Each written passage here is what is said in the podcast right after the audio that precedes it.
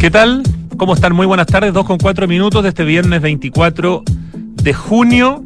Hoy día vamos a celebrar el cumpleaños de un artista que ya no vive, pero que fue un gigante, cubano-chileno, el gran, gran, gran Mario Carreño. Hay una muy bonita muestra con obras traídas especialmente de otros de sus museos en el Museo Rally.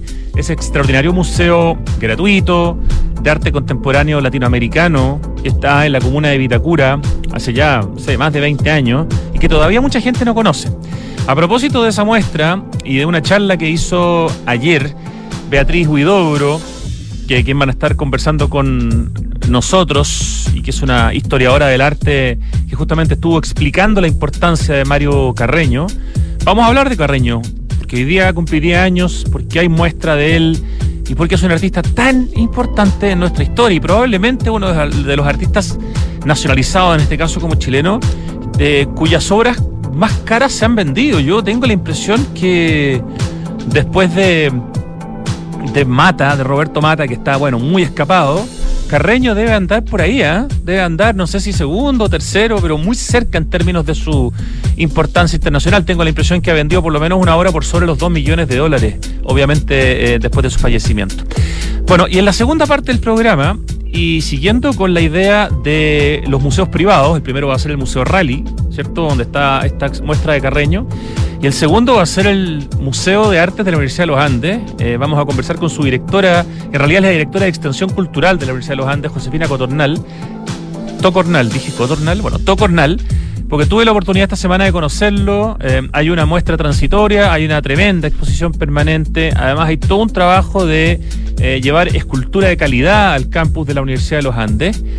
Y además, digo, vamos a tener estas dos entrevistas con museos privados por casualidad por un lado, pero también por la contingencia. Hoy día todos los museos públicos están cerrados por paro. O sea, usted no puede ir al Museo de Bellas Artes, no puede ir al Museo de Historia Natural, no puede ir al Museo Histórico de la Plaza de Armas. Están en huelga. Así que qué mejor que dar panoramas de museos privados que sí están abiertos y que sí se pueden visitar. Pero antes de partir con esas entrevistas, antes de ir a la música, quería simplemente compartir una anécdota que alguna vez probablemente un par de años atrás comentamos aquí, en una entrevista, en un programa especial que hicimos con nuestro panelista Pablo Altiques acerca de Roberto Burle Marx, el gran arquitecto del paisaje brasileño, eh, y programa en el que invitamos a conversar un rato al Premio Nacional de Arquitectura Teodoro Fernández, porque Teodoro Fernández, en la vereda, en parte de la vereda larguísima del Parque Bicentenario de Vitacura, es decir, entre el parque y la calle, tiene estas como curvas, estas sinuosidades que recuerdan eh, ese increíble trabajo de arquitectura del paisaje que hizo Burle Marx en la playa de Ipanema. Uno cuando va a Brasil, cuando va a Río y va a la playa y camina por Ipanema, esa vereda, ese suelo, ese, ese diseño queda grabado inmediatamente en la cabeza. Es uno de los íconos de las playas de Río. Y ese fue un trabajo que Burle Marx hizo además en homenaje, bueno, a la nación conquistadora de Brasil, a Portugal, porque cuando uno va a Porto o va a Lisboa, son las ciudades que yo por lo menos conocí en, Portugal, uno ve esto, este trabajo en el fondo de cerámica en el suelo, de piedra en realidad, de piedra, eh, con formas curvas, con todo tipo de formas, en todas partes. Bueno, el asunto es que eh, en una presentación que me tocó hacer esta semana en la Municipalidad de Vitacura, para hablar un poco del patrimonio geográfico y patrimonio paisajístico de Santiago y en particular de la comuna de Vitacura, le conté a, la gente que estuvo en la conferencia en justamente en el centro cívico de Vitacura, que está al lado donde está este homenaje que le hace Teo Fernández a Roberto Burle Marx, que alguna vez estuvimos cerca, bueno, no sé qué tan cerca, pero cerca de que Burle Marx desarrollara un impresionante parque gigantesco en torno a la CEPAL. La CEPAL, que es un desarrollo arquitectónico simplemente increíble, ¿no? liderado por Emilio Duarte, con Cristian de Grote. Eh, son varios arquitectos, todos premios nacionales. Se me está quedando uno en la, en la, cabeza, pero ya va, ya va a salir. Eh, cuando se hace la, la CEPAL, en esos tiempos no había absolutamente nada en esa parte de Santiago. Y entonces Burle Marx, Roberto Burle, Marx, le regala el diseño de un parque de 60 hectáreas a Santiago, que contendría, digamos, dentro de ese parque estaría además la, la, CEPAL. Y era un parque eh, gigantesco, como les digo, de más de 60 hectáreas, con una cantidad de infraestructura. Em, por ejemplo, ah, aquí me está soplando Pablo Altique, Goicolea, claro. Eh, Cristian de Grote y Roberto Goicolea son los dos premios nacionales de arquitectura que acompañaron a Emilio Duarte, también premio nacional de arquitectura, en el desarrollo de ese impresionante edificio que es la CEPAL. Bueno, Burle Marx donó el diseño completo de este parque de 60 hectáreas que incluía hasta una, una pista de autos, es decir, se podían, podrían haber corrido carreras de autos dentro del parque. Eh, iba a tener también, bueno, un lago, islas ajardinadas, islas con pérgolas y enredaderas, un embarcadero. Miren, la recreación pasiva son como 25 hitos, eh, jardines ecológicos, de la zona central, lago de remo, casa de botes, exposición canina y escuela de perros, exposición y museo de coches, además un museo de autos, teatro al aire libre, capilla, plaza pública, kiosco para conciertos con bandas militares, colección de plantas acuáticas, escultura, canchas de voleibol, pista de patinaje, ah, pista de equitación, área de picnic, una volada pero los croquis son tan lindos y bueno, los mostramos el día de la, de la, de la exposición que tuvimos ahí en, en la Municipalidad de Vitacura y entiendo que esa presentación va a ser subida eh, a las redes de la Municipalidad de Vitacura y ahí la podrán ver. Yo traté de subir, créanme, un post para hablar de esto y que ustedes lo pudieran ver en el streaming, pero por alguna razón que no entiendo, porque Instagram es muy raro, la primera foto del post, que era la, la foto en el fondo de estas veredas, estos diseños que hizo Teo Fernández para homenajear a Burle Marx, que son unas curvas, Instagram me la. ¿Cómo se dice? Me la, me la, me la restringió, me la bloqueó. Me dijo, esa publicación infringe las normas. Yo no sé qué estaba viendo el algoritmo de Instagram en esa foto. Curvas que parecían pechugas, porque tienen todo un tema con mostrar pechugas en Instagram. El asunto es que no pude subir el post. Así que tienen que imaginarse lo que les estoy contando o ir a caminar por la vereda del Parque Bicentenario de Vitacura para ver estas sinuosidades que son el homenaje de nuestro Premio Nacional de Arquitectura Teo Fernández al gran arquitecto del paisaje Burle Marx, que le regaló en 1962 este proyecto de parque fantástico, extraordinario a Santiago y que por, sobre todo por lo caro que era, finalmente nunca se realizó. Así que mm, ahí hay un, un dato interesante para que ustedes rememoren cuando caminen por esos lados. Ya, vamos a la música. Escuchamos una canción que está como para el día, ¿eh? no es la más baja, pero sí es de un grupo que no hace cosas demasiado arriba. Me refiero a Portishead o Portishead. Ustedes ven como les dirán, esto se llama Glory Box.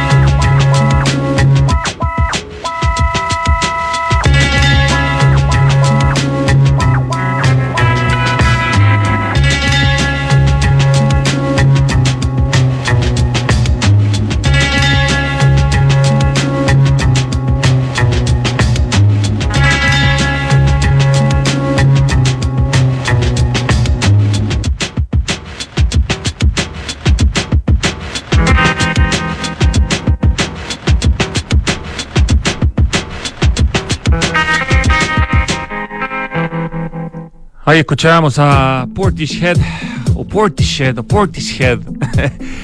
eh, siempre hemos discutido por la pronunciación. La canción Glory Box, una preciosa canción de esta banda que lidera la voz de Beth Gibbons. Y ya estamos en línea con Beatriz Huidobro para hablar de un gigante, de un grande que hoy día cumpliría 109 años, Mario Carreño. Muy buenas tardes, Beatriz. Hola, muy buenas tardes. Un gusto saludarte, Beatriz, y poder celebrar el cumpleaños y que en paz descanse de Mario Carreño. Pero primero te voy a presentar a ti, ¿te parece? Perfecto.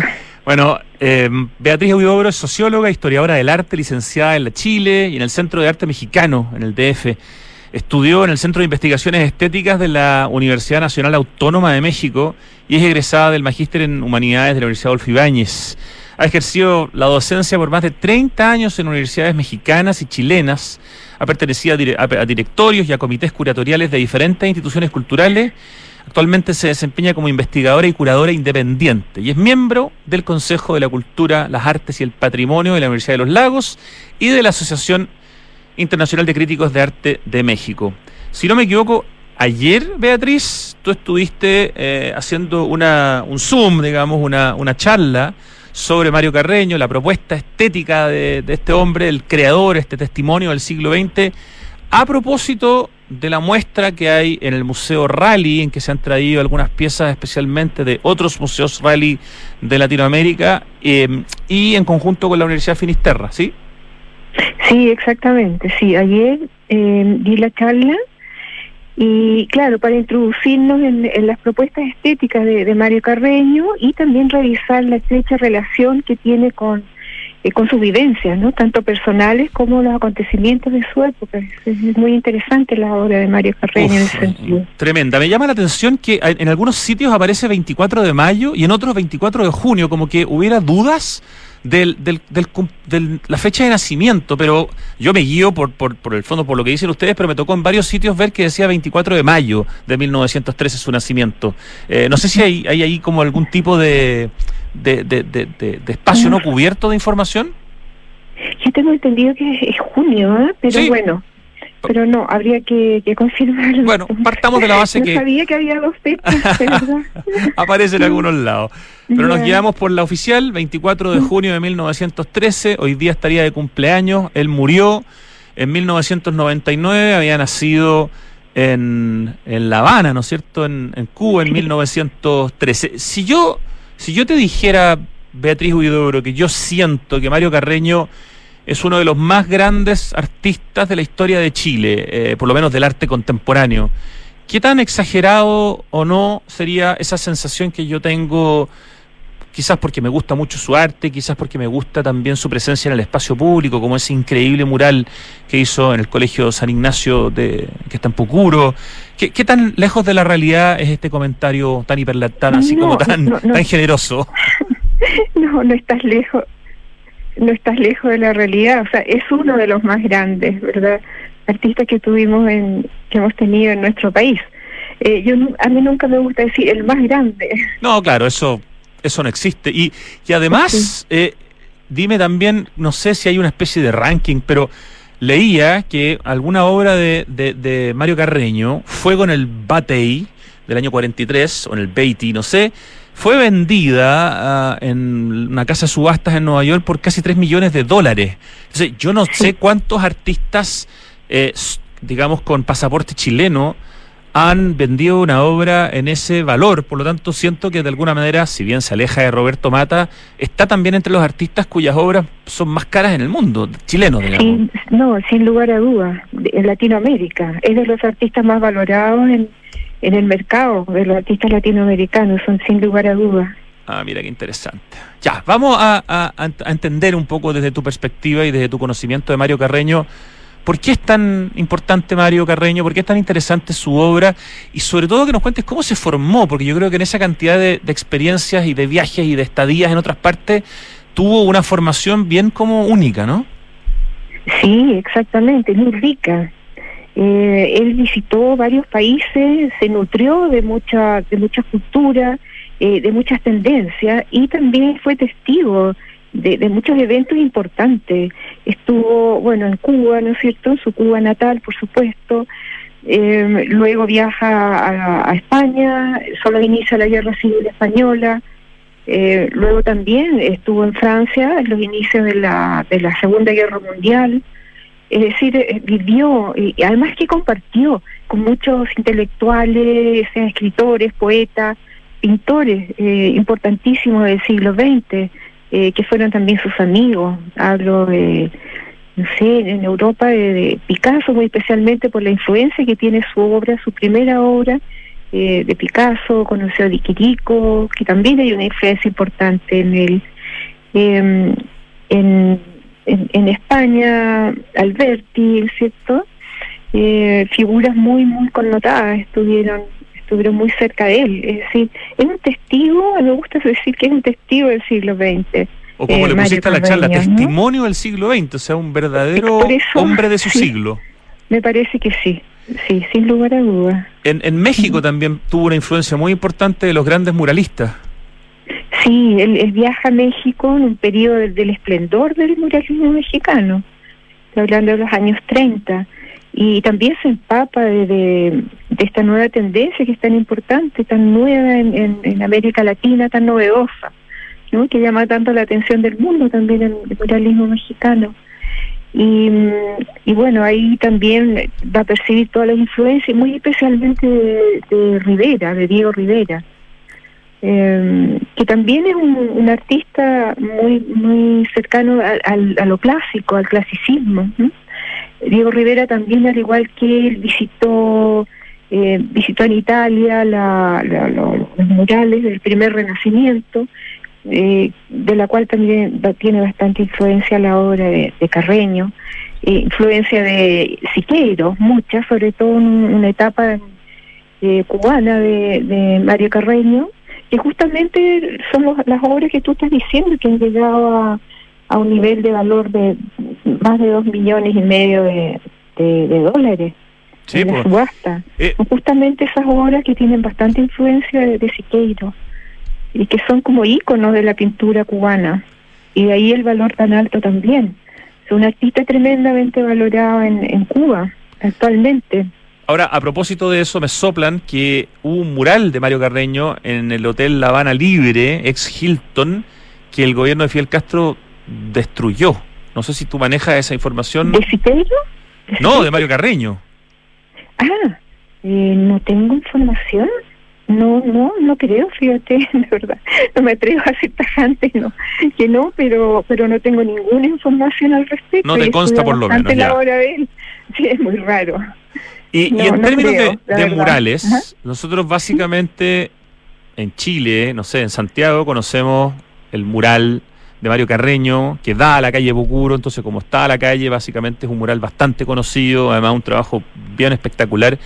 ¿Hay más el trabajo de murales de Mario Carreño era una parte importante en su vida, era algo excepcional. ¿Hay más murales de Mario Carreño en, Chile o en el mundo que tú conozcas? ¿O fue una especie de excepción o es, parte determinante de su trabajo? Eh, fíjate que él, tenía mucho interés en realizar murales, en realidad. Siempre tuvo la intención, pero no hubo oportunidades. ¿eh? Él, él, quería hacer murales en Cuba. Eh, lamentablemente no, no se dio la oportunidad para hacerlo. Sí, él reside en Cuba, Siqueiro, cuando llega, y, hace un, le ofrece su casa, la casa de él, para, para que realice un mural eh, David Alfaro Siqueiro. Y sí, lo hizo, un precioso mural, hay registro fotográfico, pero que lamentablemente después se, se destruyó. Mario Carreño mm. parte siendo un artista, o sea, básicamente de, arte abstracto, pero en algún momento dice que la abstracción le es insuficiente para representar su preocupación por el destino del hombre y cambia. Cuéntanos un poco de ese cambio, porque tampoco es tan habitual ver un cambio así como tan notorio de lo abstracto a lo figurativo en un artista que ya estaba teniendo mucho éxito, ¿no? En, lo, abstracto. No era alguien que estaba partiendo y que estaba probando. No, en realidad él, parte como muy figurativo ¿ah? eh, y muy relacionado a su obra Cuba, sus primeras obras, muy relacionadas también con la problemática de Cuba, la, época de la dictadura de Machado, donde hay bastantes represiones, entonces los estudiantes, como joven artista, estudiantes también se ponen en función de, de estas luchas, ¿no?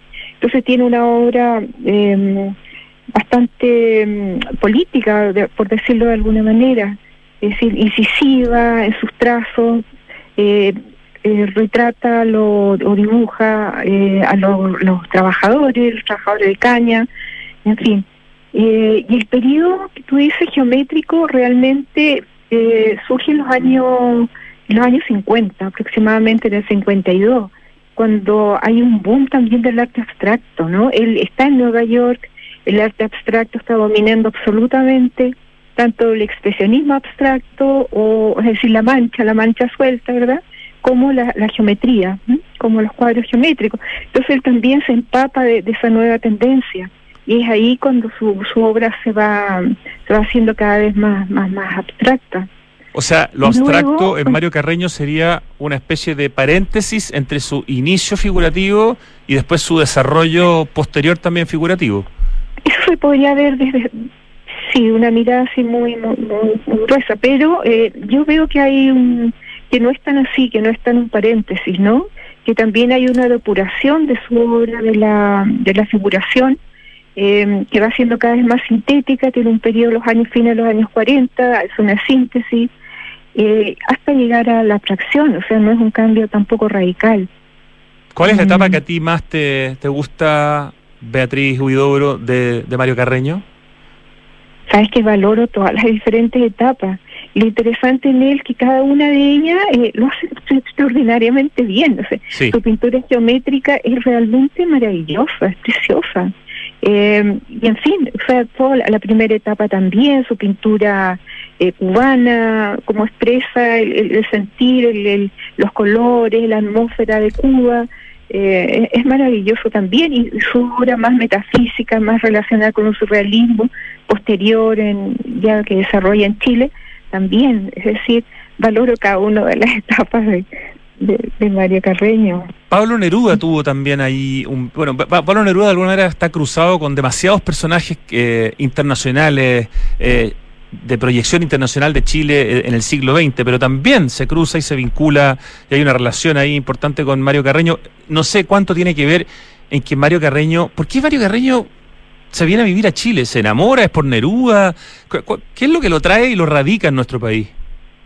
Sí, en realidad lo invitan, tiene una invitación a exponer Chile en, en Santiago y en Buenos Aires. Viene con una exposición, está un periodo relativamente largo, uno o dos años alrededor, y, y bueno, y conoce Chile. Además que Chile en ese momento, en Santiago, eh, era, no sé, hay una efervescencia cultural maravillosa, estaban nuestros grandes poetas, eh, en fin, eh, filósofo ese momento. Entonces, bueno, era, muy, muy rico Chile, muy atractivo también.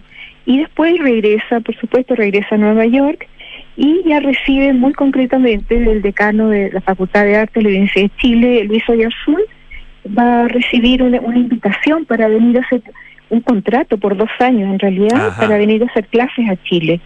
Y ahí, bueno, él dice, la situación estaba eh, eh, en Nueva York, no, ya no le gustaba, lo encontraba como un poquito inhumano, entonces siente que Chile puede ser una muy buena alternativa para, para pasar un buen tiempo. Y ahí viene algo tan importante como es que se enamora de una chilena, ¿no? Una pintora, Ida González, y ahí ya supongo que se casa y, se, y eso lo hace radicarse en nuestro país. No, se había radicado desde antes ya, ¿eh? ah, antes de conocer a, a, Ida González. O sea, la culpa no la tuvo Ida, la tuvo Chile. en parte también la tuvo Neruda, como tú bien señalabas, porque Neruda, incluso hay, hay, un texto de Neruda muy lindo que él habla de de cómo atrajo a, a, María Carreño a Chile desde, el, desde su país primaveral al frío, eh, cómo lo entusiasmó, la importancia que era traer los colores del trópico también a Chile. Es un texto bellísimo que escribe Neruda y agradeciéndole a, Carreño que haya llegado acá. Impresionante la cantidad de artistas, de hecho, que trajo Neruda a, Chile, ya sea en el Winnipeg, ya sea Alfaro Siqueiros, que, que, lo salva de la cárcel y lo trae a pintar, en este caso a, Carreño. Qué, qué importante en términos culturales fue Neruda, no solo por su obra cultural, sino por sus redes. La promoción cultural, claro, no, fundamental. Neruda es fundamental en el arte chileno, para la cultura nuestra, sí. Estamos conversando con Beatriz Huidobro, eh, historiadora del arte, quien hizo una charla ayer eh, junto con la Universidad Finisterra y junto con el Museo Rally a propósito del cumpleaños de Mario Carreño, que es hoy, cumpliría 109 años, nació el 24 de junio de 1913, y se está presentando una muestra muy interesante en el Museo Rally y se han traído piezas especialmente de otros museos Rally que antes no se habían podido ver eh, en nuestro país. Yo creo que es una oportunidad bien interesante, Beatriz, ir al Museo Rally, que además es un museo fantástico, grande, hermoso, gratuito, eh, a aprovechar esta muestra, ¿no? Sí, así hay. En este momento están exponiendo 21 obras de, de, Carreño pertenecientes a la colección del mismo museo, ¿no? Eh, pero también hay algunas que se, se trajeron especialmente desde Punta del Este, del Museo Rally de, de Uruguay, ¿no? Que también están Son óleos, de hecho, además. composición. Claro, hay, hay tres óleos, hay varias serigrafías, un dibujo, eh, en este momento en exposición, así que bueno, invitarlos a todos para que puedan ir a, apreciar este, este gran maestro, ¿no? Mañana es un gran día porque el Museo Rally abre de lunes a sábado, de 10 y media de la mañana hasta las 5 de la tarde, entonces está la oportunidad de ir justamente mañana sábado y, la verdad que las obras que están exhibidas, estamos mostrando en este momento varias de ellas en el streaming, son maravillosas. Eh, obras hechas en Cuba, obras hechas en Chile, obras de, de, distintos de distintas épocas, ¿no es cierto? Bien, bien variadas. Tiene diferentes diferentes etapas, sí, sí, sí.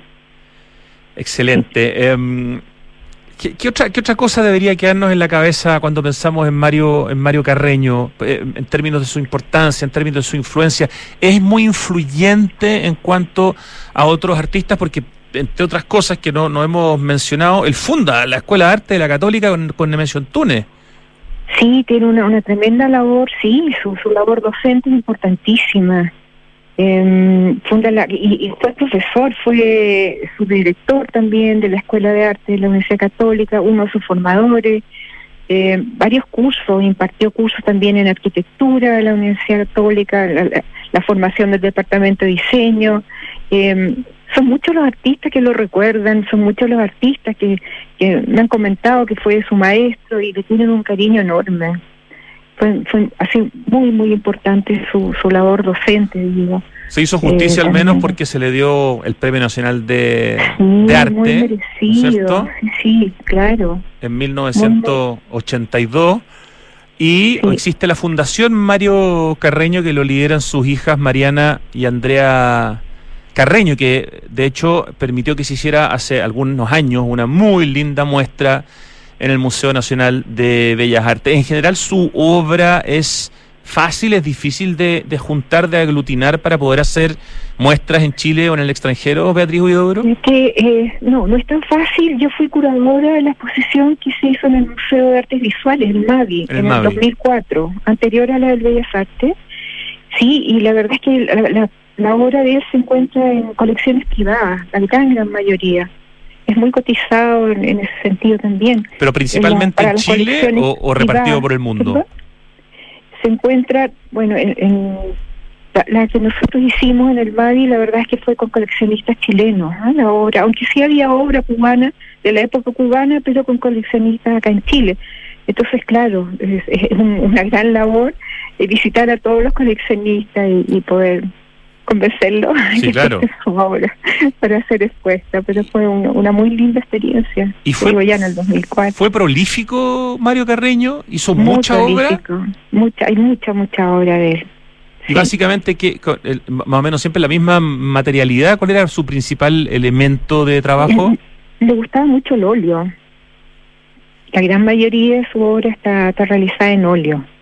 Tuvo épocas también en que trabajó acuarela, bueno, siempre dibujó, dibujó mucho también como bocetos para sus obras posteriores, pero esos bocetos ya son una obra preciosa. Eh, trabajó con pinturas al duco, que es una pintura sintética, eh, que estos cuadros, eh, me remito de nuevo a esto que son tan, tan valorados en el mercado del arte, justamente están realizados al duco.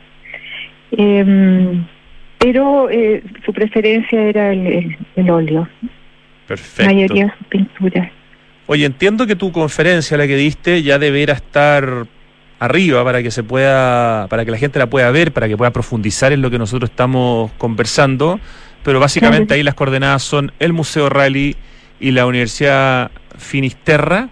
Y bueno, eh, rematemos justamente esta, esta conversación haciendo nuevamente la invitación a ir al Museo Rally, que está con esta muestra que es eh, especial, que tiene una, una, duración limitada, porque después hay que devolver en el fondo varias de estas obras al Museo Rally de, Punta del Este. Esta es la sala 18, eh, para que se hagan una idea de lo grande que es el Museo Rally, esta es la sala 18, donde hay obra gráfica y óleos del artista chileno-cubano eh, Mario Carreño, que pertenecen a la fundación, a la colección Rally, y pueden ir mañana hasta las cinco y media de la tarde, si no me equivoco, hasta las 5 de la tarde, y hoy día también, hasta las 5 de la tarde, al Museo Rally, em, que estaba tratando de, ver la dirección. Pero bueno, está en, en la comuna de Vitacura y es súper fácil de llegar, ¿cierto?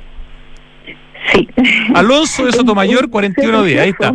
Alonso de Sotomayor, 4110 Beatriz Huidobro. Muchas gracias por, por, por ayudarnos a, soplar las velitas a, Mario Carreño, por ayudarnos a, tener más contexto de este tremendo artista chileno. Sí, así es, chileno-cubano. Chileno-cubano. De, todas de todas maneras. Te mandamos un abrazo, Beatriz, muy agradecidos. Muchas gracias, gracias a ti. Buen fin de semana. Gracias, igualmente. Adiós. Nos vamos al corte. Volvemos muy pronto para conversar con Josefina Tocornal, que es la directora de Extensión de Cultural de la Universidad de los Andes, para hablar del Museo de las Artes de la Universidad de los Andes, que está con bueno, una tremenda muestra permanente que tiene, con una transitoria también, donde expone eh, un artista que se llama Maite Izquierdo, y también para conocer un poco el, programa de arte público para su campus ahí en la punta del cerro, al lado, en plena precordillera de, de Santiago. Ya volvemos. Los ríos cambiaron, ya no traen agua. La nieve cambió, ya no está. Las lluvias cambiaron, hay muy pocas. El planeta está cambiando. Ahora es urgente que cambiemos nosotros. Se acaba el tiempo y se acaba el agua. Cuidémosla. Cada gota cuenta. Aguas andinas, así de claros, así de transparentes. Ahora que hay ciclovías, voy en bici para todos lados y llego a la puerta de mi casa. Me encanta salir al parque. Ahora está lleno de juegos. viviendo acá, tengo el banco al lado, ya no tengo que ir al centro. Cuando pensamos una mejor ciudad, la planificamos y la hacemos realidad. La Cámara Chilena de la Construcción te invita del 5 al 7 de julio a la undécima versión de la Conferencia Internacional de Ciudad, un espacio de colaboración donde expertos conversarán sobre cómo avanzar en soluciones que nos acerquen a la ciudad que queremos. Participa en www.conferenciaciudad.cl. ले El último lanzamiento de Hexacon, la inmobiliaria de Smart Living. Es una experiencia única de diseño, refinamiento y full conectividad. Inserto en una de las esquinas más apetecidas del barrio El Golf. Conoce Isidora y Benjamín, sinónimo del diseño más exquisito. Un proyecto boutique con exclusivas unidades en el primer piso con jardín privado, cuatro penthouse en el último piso y una placa comercial en primer piso y zócalo. Conócelo en www.hexacon.com Hoy queremos ayudar a que tengas un invierno tranquilo con la mejor energía de Enel. Nuestra prioridad es entregarte a ti y a tus seres queridos el mejor servicio. Por eso reforzamos los equipos de apoyo y canales de asistencia en caso de eventuales emergencias eléctricas. Contamos con atención digital vía WhatsApp con diferentes opciones de autoservicio y personales con nuestros ejecutivos en caso de que lo necesites. Infórmate y descubre más en enel.cl. Con Enel puedes elegir un mañana mejor. Regar las plantas de tu departamento, 2 litros. Lavado de ropa, 60 litros. Lavar tu auto, 100 litros. Cada litro cuenta. Conscientes de la grave crisis hídrica, en Toyota decidimos reducir el uso del agua en todos nuestros procesos, comenzando con el servicio de lavado en nuestros concesionarios. Súmate y conoce más de nuestra iniciativa. Cada litro cuenta en toyota.cl. En todas, el Club Entel. En llorar, pero de la risa. En un grito de terror. En el estreno más esperado en entradas a Cinemark a 2.600 pesos y en los mejores descuentos en confitería en tu app Entel. Entel, contigo en todas. Abre tu cuenta corriente en Suiza, 100% online y sin costo. Ideal para proteger e invertir tu patrimonio con la seguridad y respaldo de un banco suizo. Abre tu cuenta gratis en magentacapital.cl. Estamos de vuelta, 2 de la tarde con 42 minutos para hablar de mm, un lugar que yo conocí esta semana, pero que existe hace mucho tiempo y que es tremendamente interesante. Y no solo de ese lugar, sino que del concepto eh, y el proyecto que hay alrededor de la cultura. Eh, en esa universidad. Estamos con Josefina Tocornal, que es la directora de Extensión Cultural de la Universidad de los Andes. Muy buenas tardes, Josefina. Hola, Rodrigo, ¿cómo estás? Bien, pues un gusto haber tenido la, suerte de que me hayas mostrado, aunque sea en poquito tiempo, esta misma semana, el, Museo de Artes que tiene la Universidad de los Andes, ahí en, esa gran, en ese gran campus en la precordillera de Santiago. Déjame presentarte y entramos en materia. ¿Te parece? Perfecto.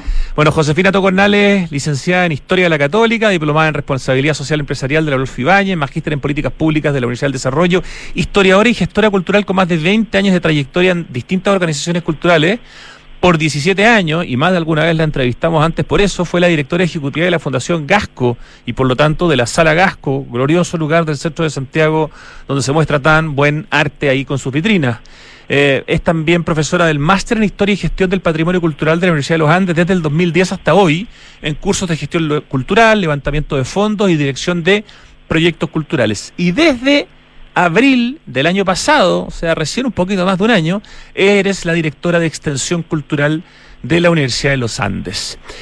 Primero que todo, Josefina, eh, la Universidad de los Andes, en su campus, donde está bueno, la universidad y la clínica, tiene un museo. ¿Desde cuándo está este museo y de qué se trata este museo? Que yo tengo la impresión que todavía debe quedar mucho santiaguino y santiaguina por conocerlo, ¿no?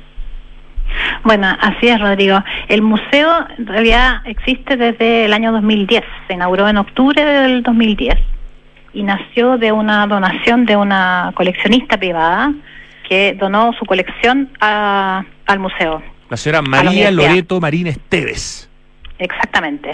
Aquí tengo el libro que tú me, regalaste el otro día y sale, por supuesto, como corresponde, ¿no? En la, en la, en la portada. En el fondo, en este caso, es una, un acto de filantropía el que da motivo a la creación de un museo que en el fondo tengo la impresión que se adapta a un espacio de, de, un edificio que ya estaba construido y se transforma en un museo, pero quedó, quedó harto bien, casi como que parece que lo hubieran hecho antes de que les hubieran regalado la colección. Sí, en realidad fue un proceso bien, bien interesante porque, como dices tú, esto es un acto filantrópico que es muy importante y se ha dado en otras partes, en otros museos, en otras universidades también, que hay particulares que donan sus colecciones, sus archivos, sus pinturas, sus obras de arte a una universidad porque creen que la universidad es la organización adecuada para que esto se estudie, se conserve, se exhiba y la donación eh, fue seguida por un proceso de investigación y de trabajo de restauración de todas estas piezas, que son más de 300 piezas, que coincidió con, eh, digamos, el, el término del proceso de construcción del edificio. Entonces, realmente como se dieron unas sinergias muy buenas y ese espacio donde está el museo eh, es un espacio, bueno, tú lo conociste, muy bonito, muy grato. Muy bonito. Que funciona muy bien porque este, este museo es como un pequeño tesoro, digo yo, como un secreto. Es algo muy exquisito, muy muy especial. Eh, y bueno, está aquí en la universidad y eso es un, es un gran valor para la universidad y para la comunidad, porque este es un museo universitario. Y la gracia de los museos universitarios es que las universidades se dedican a la docencia, se dedican a la investigación, pero también tienen una función, eh, digamos, de compartir ese conocimiento, esa reflexión, esa investigación con la sociedad. Entonces el museo, por estar dentro de la universidad, sus colecciones son estudiadas, son investigadas, son difundidas y todo eso que se genera desde la academia y desde la docencia se comparte con la comunidad a través del museo y de sus actividades. Esta colección que donó la señora María Loreto Marín Esteves y que dio eh, motivo a desarrollar el museo ya hace más de una década, está básicamente compuesto, es arte religioso, pero está básicamente compuesto de arte colonial americano y de íconos rusos. Exactamente. Cuéntanos un poquito así de, esta colección, de todas estas piezas, eh, porque lo de los íconos rusos es algo bien poco visto o probablemente no hay mucho de eso en nuestro país. No, realmente es algo bien especial. yo diría que es un tipo de arte poco conocido acá. Estamos lejos de, de esa cultura, pero son piezas muy, muy delicadas, muy interesantes. Eh, el arte colonial americano, virreinal, suramericano, como se llama, son básicamente imaginería, obras de pintura, escultura hechas en talleres en Quito, en Lima, en Cusco, en siglos XVIII, XIX. Y estos iconos rusos que fueron en el fondo coleccionados por esta persona durante 40 años y están eh, exhibidos en el museo en toda una sección. El primer piso del museo, el primer nivel, está dedicado a, esta serie de los iconos rusos. Y es muy es muy bonito, es un, es un trabajo muy, muy muy minucioso, muy delicado. Esos son eh, trabajos hechos por monjes durante años en distintos monasterios para crear un icono de eso. Hay todo un sentido, no es, es una obra que se crea con un fin espiritual. Entonces hay toda una toda una cultura, digamos, y un pensamiento detrás de cada una de esas piezas. Y esto está hoy día, de alguna manera, intervenido por eh, una exposición transitoria que está, digamos, esperando su momento, porque entiendo que viene desde antes de la, de la pandemia, que es un trabajo muy bonito que hizo Maite Izquierdo, que se llama Adorado, y que en el fondo está presente desde antes de entrar al museo, hasta que uno entra y ve en el fondo cómo la, la, intervención cuelga y se apodera de algunas paredes y se mezcla y se vincula con, con la colección permanente, ¿no? Claro, la, exposición de Maite Izquierdo en realidad se empezó a, trabajar y a conversar con la universidad antes de la pandemia, en 2018, 2019. Y después, bueno, el proceso se demoró eh, por todo lo que ya sabemos que pasó, pero fue también una oportunidad muy bonita para que el artista avanzara en la reflexión, en toda la evolución que tuvo ese trabajo el trabajo de Maite Izquierdo es un trabajo lo que se llama site específico, o sea, fue hecho especialmente para este museo, para este lugar, y no va a existir en ningún otro espacio que no sea aquí.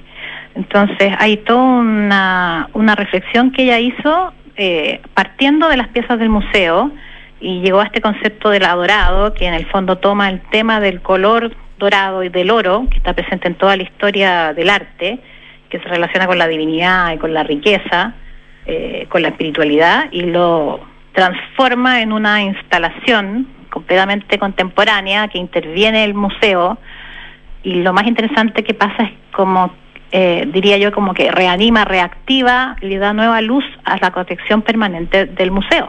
los mismos objetos que están ahí, eh, que son piezas muy muy valiosas, uno las ve o las vuelve a ver de otra manera, con otra mirada, cuando están en fondo acompañadas, intervenidas y dialogando con esta gran eh, instalación textil de la despe izquierda. Despeina un poco el museo, lo chasconea un poquitito con, con, con ese juego de dorados que tiene, ¿no?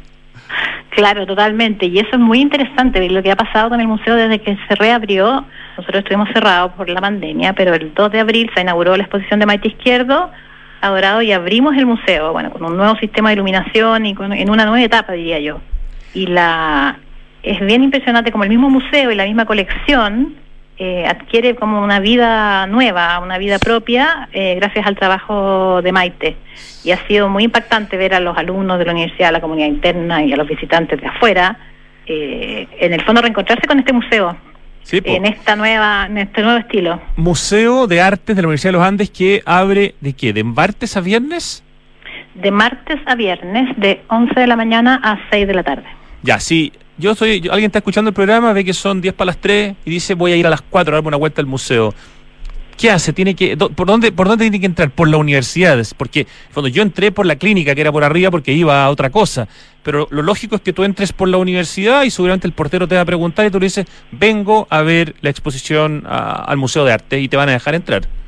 Sí, claro, absolutamente. Si el campus es un campus abierto aquí, hay dos entradas, una por eh, la calle San Carlos de Apoquindo, 2200, y la otra es por Monseñor Álvaro de Portillo, 12.455.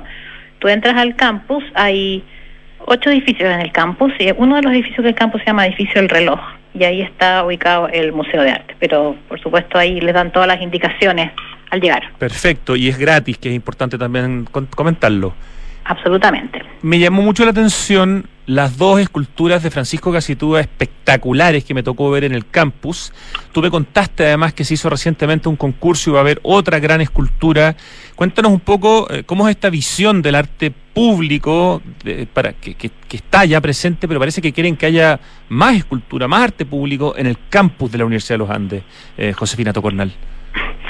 Bueno, como tú viste ayer, este campus tiene todo un sentido eh, estético, diría yo, eh, arquitectónico también, en, los edificios, en los jardines, hay especies nativas de, digamos, de plantas, hay otras que se introdujeron al hacer estos grandes parques, son 52 hectáreas del campus. Y eh, el campus yo diría me gusta y me gusta pensar que funciona completo como un gran centro de extensión cultural. Es decir eh, el campus completo con sus edificios y sus espacios al aire libre sus espacios naturales y, sus esculturas sus obras de arte eh, funciona como un lugar donde uno puede ir a disfrutar de la belleza de la cultura del arte y esto también es parte de la filosofía de la universidad digamos que para nosotros la formación de los alumnos y el trabajar aquí tiene este gran eh, valor añadido, diría yo, que es estar en contacto con, la belleza.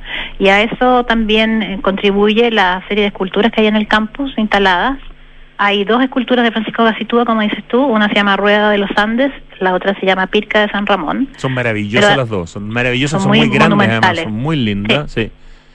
están a la escala del, del campo, digamos, y de este, de este lugar, que hay esta visión desde la, bueno, uno aquí desde la precordillera ve, eh, digamos, ve la cordillera, ve también hacia el, hacia el valle de Santiago, y tiene mucho que ver con este, con el emplazamiento. Hay también una escultura de Mauricio Guajardo que se llama Muro, hay otra, una talla en madera de una virgen en la ermita de la universidad y hay otra escultura en acero que es un reloj de sol.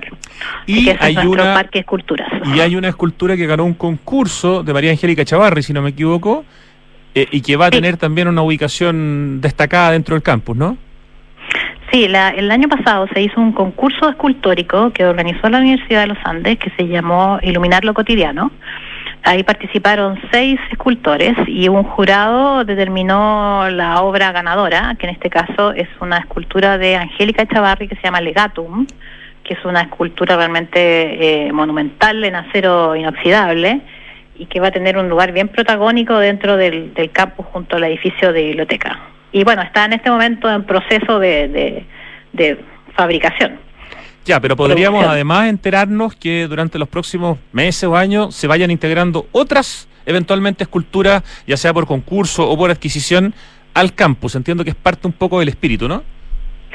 Sí, bueno, es, parte de la, de la filosofía y el espíritu, como dices tú, porque la belleza entra por los ojos y el contacto directo con la belleza tiene que tiene un efecto en el espíritu también, tiene y en la mente. Entonces, este es un espacio muy muy cuidado en ese sentido y, es un gran privilegio, digamos, estar aquí y disfrutarlo. Y lo, más lindo de todo es que este, ese privilegio está abierto para quien quiera venir y disfrutarlo también. Qué importante saber que el campus de la Universidad de los Andes está abierto, que tiene este museo de artes eh, que ya lleva más de una década y que está abierto de martes a, viernes hasta las 6 de la tarde, ¿cierto? Y una última pregunta, eh, ¿recibieron otra, otra donación, una colección del diseñador italiano de vestuario eh, de películas súper importantes que hacía como acuarelas, bosquejos de, vestuario, dibujos, trajes de época. Una tremenda colección de este hombre que vivió sus últimos años en Chile, Hugo Pericoli. Eh, cuéntanos cortito de esto. Él se ganó un Oscar más encima el año 88. Trabajó en películas súper famosas como El último emperador. ¿Qué van a hacer con esa donación? Porque hay como que crear otro espacio, supongo. Bueno, esa es una colección maravillosa ¿eh? que bueno está conservada eh, por el mismo equipo que está a cargo del museo.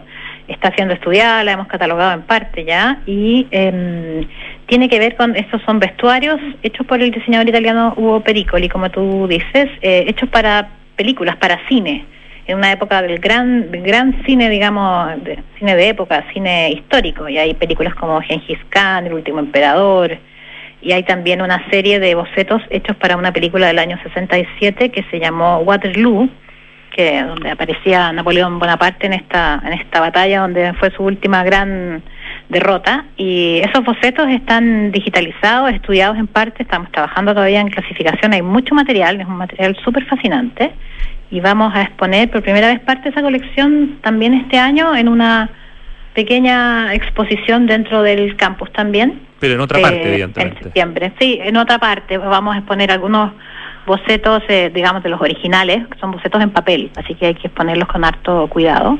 Pero también hay algunos que están ya digitalizados y están en el sitio web de la biblioteca de la, de la universidad. Así que son es, un, es, es todo otro universo ese que se relaciona con el arte de diseñar vestuario, que es eh, una cosa realmente muy entretenida todo pasando en, la extensión cultural de la Universidad de los Andes, entre su museo, entre el campus con la escultura, concursos de escultura, muestra transitoria de Maite Izquierdo que interviene lo permanente del museo y ahora más encima esta tremenda donación de este hombre que hacía vestuario para cine. Felicitaciones, qué bonito. Manténnos por favor al tanto, Josefina Tocornal, de todas las cosas que estén pasando en la Universidad de los Andes, porque además es un campus que tiene también muy buenos ejemplos de arquitectura. Yo lo mencioné, creo que cuando partió el programa, está el, edificio de rectoría que está hecho por Borja Ovidobro y a cuatro grandes oficinas de arquitectura. O hay de todo un poquito, hay paisaje, está la precordillera, un lugar súper interesante. Así que muchas gracias, felicitaciones y quedamos atentos a cualquier novedad que haya eh, dentro de tu de tus temas, pues, eh, Josefina. Sí, muchas gracias. Bueno, se viene de todo. Siempre hay mucha actividad aquí. La oferta de extensión cultural es bien amplia y diversa. Tenemos cursos, conferencias, ciclos, cine en el campus, eh, una camerata, que es la camerata Universidad de los Andes, que hace conciertos, conciertos, digamos, de música clásica, otros conciertos eh, familiares. Y ahora para julio tenemos un gran programa de actividades, incluido sábados para venir en familia al museo, taller de cocina, música, de todo. Buenísimo. Última pregunta, ¿el museo tiene Instagram propio o es de la universidad las cuentas que hay que seguir para enterarse? El Instagram es Extensión Uandes. Ah, perfecto. ahí está toda la cartelera y la oferta y nos pueden seguir para enterarse de todas las novedades. Extensión Uandes, ahí todo lo que salga de tu área eh, estará evidentemente publicado. Fantástico, lo empezamos a seguir en este momento. Muchísimas gracias, Josefina Tocornal, y muy buen fin de semana. Muchas gracias, Rodrigo. Nos vemos. Nos vemos. Y empieza a sonar, Ricardo. Hoy día sí te lo recuerdo. El acertijo musical. Qué buena canción. Me encanta, no tengo idea de lo que es, pero me fascina. Qué bueno esto. Se me empezó a mover la patita. Oye, justamente ayer quería hablarles de este edificio, el edificio Lift. Lo que pasa es que como hay otros edificios de Hexacón que tienen cuatro letras, me pasa lo que pasa con Peso Bonner Rickhausen, otra oficina grande de arquitectura, que todos sus proyectos son con cuatro letras, entonces uno a veces se confunde. Bueno, este es el Lift, que es el que yo les decía que está frente al Estadio Banquehue, frente prácticamente a la clínica alemana, la unión perfecta entre diseño y ciudad del edificio Lift, un edificio precioso que tiene de partida una sala de ventas que uno lo ve por la calle cuando va por Vitacura y es hermosa, mucho diseño, son solo siete pisos, 48 departamentos, con tipologías de dos y tres eh, dormitorios más sala de estar, con terraza panorámica en el último piso. No, un proyecto precioso y que además está súper interesante para la gente que viene, por ejemplo, de regiones o de otros países de Latinoamérica a hacer este tratamiento de la clínica alemana. Entonces puede ser un muy buen proyecto de renta eh, por su ubicación estratégica en términos de turismo hospitalario. Pero independiente de eso, está en un barrio increíble, es un edificio precioso y se llama Lift. Lo encuentran en detalle en hexacom.cl. Y vas a encontrar siempre un simulador de crédito hipotecario, además, en hexacom.cl, que es una herramienta clave si estás cotizando. Oye, a todos nos gusta tener el auto impecable, siempre limpio reluciente, pero con la mega sequía que estamos viviendo en nuestro país hay que priorizar el uso del agua para lo esencial. Por eso, si necesitas lavar tu auto, te recomendamos que utilices un balde y no la manguera, por favor, corriendo terrible. Eso hoy día es muy, muy feo. Tomemos conciencia de que el clima en el mundo cambió y ahora es urgente que cambiemos nosotros. Cuidemos el agua cada gota, cada esfuerzo cuenta. Aguas andinas. Oye, y porque grandes desafíos nos mueven, pensemos una mejor ciudad, planifiquemos y hagamos la realidad. La Cámara Chilena de la Construcción te invita, nos invita desde el 5 al 7 de julio a la undécima versión de la Conferencia Internacional de Ciudad. Más información en www.conferenciaciudad.cl. ¿Ya adivinaron qué suena o no? ¿Serán los Brand New Heavies? ¿Será incógnito? ¿Será.? Es algo así jazz, pero, pero no logro descifrarlo todavía. Y por la cara de Richie veo que todavía no le chunto. Yo juraba que podían ser los Brand New Heavies. Se parece mucho, ¿eh? Sí. Oye, Enel quiere ayudar a que tengas un invierno tranquilo con la mejor energía, que por supuesto es de Enel. Por eso están reforzando los equipos de apoyo y los canales de asistencia en caso de eventuales emergencias eléctricas. Infórmate y descubre más en enel.cl. Y la crisis hídrica está aquí y cada litro cuenta. Por eso en Toyota decidieron reducir el uso del agua, comenzando con el servicio de lavado en sus concesionarios. Además, reemplazaron gran parte del pasto que tenían en su base, en su casa de matriz, ahí en la comuna de Pudahuel, por vegetación sustentable. Eh, la verdad que se lo están tomando muy, muy en serio. Súmate y conoce más en toyota.cl. Y te contamos que son los últimos días para postular a la categoría Servicios Digitales Entel de los Premios de Innovación Aboni 2022. Queda poquito, hasta el 30 de julio para que postules. Eh, Entel busca reconocer iniciativas relacionadas a servicios digitales que aportan soluciones innovadoras muy tecnológicas para justamente satisfacer necesidades de servicio y experiencia de los consumidores, para aportar a la productividad de las empresas y, en definitiva, al desarrollo de Chile. Si quieres saber más, informacioncorporativa.entel.cl. Ay, pero si yo conozco esto. No es Yelisa tampoco, pero se parece, no. Eh, solista, ya, solista. ¿Con qué letra parte? Con L y es nombre y apellido, ¿o es solo nombre. Nombre y apellido, L. ¿Y el apellido con qué letra parte? Ah, mm, el nombre, ¿cuál es la segunda letra después de la L? Lee, Lisa Stansfield, po. Obvio, pelotudo. Me estoy hablando a mí, por si acaso. Lisa Stansfield, por supuesto. Este soul medio así jazz. Está exquisito. Y la canción se llama This is the. Sí, estoy bien o no? Estoy cerca. This is the. Espérate, creo que llegue el coro. A ver si logro sacarme un azul. This is the first time. No, this is the. This is the. ya, pues Lisa, canta. Qué grande Lisa Stansfield. Hace tiempo que no la escuchaba, Ricardo. Oye, se parece a los Brand New Heavies, ¿eh? Suena súper así jazz. A ver.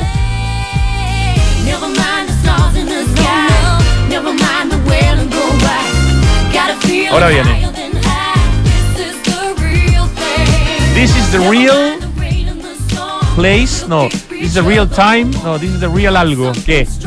This is the real thing. Lisa Stansfield. ¿Qué nota, Ricardo? Un cinquito, pero excelente nota con lo perdido que estaba. Muchas gracias por las pistas. Nos vamos con Lisa Stansfield escuchando esta excelente canción para terminar este programa de viernes 3 de la tarde con cuatro minutos. Muchas gracias Richie, gracias Francesca Ravizza, gracias Lucho Cruces, gracias Pito Rodríguez, gracias equipo digital de Radio Duna, ahora viene Tarde Duna. Gracias a ustedes por escucharnos. Hasta el martes, porque el lunes es feriado. Así que a dormir, a descansar y a ponerse calcetines gruesos. Chau.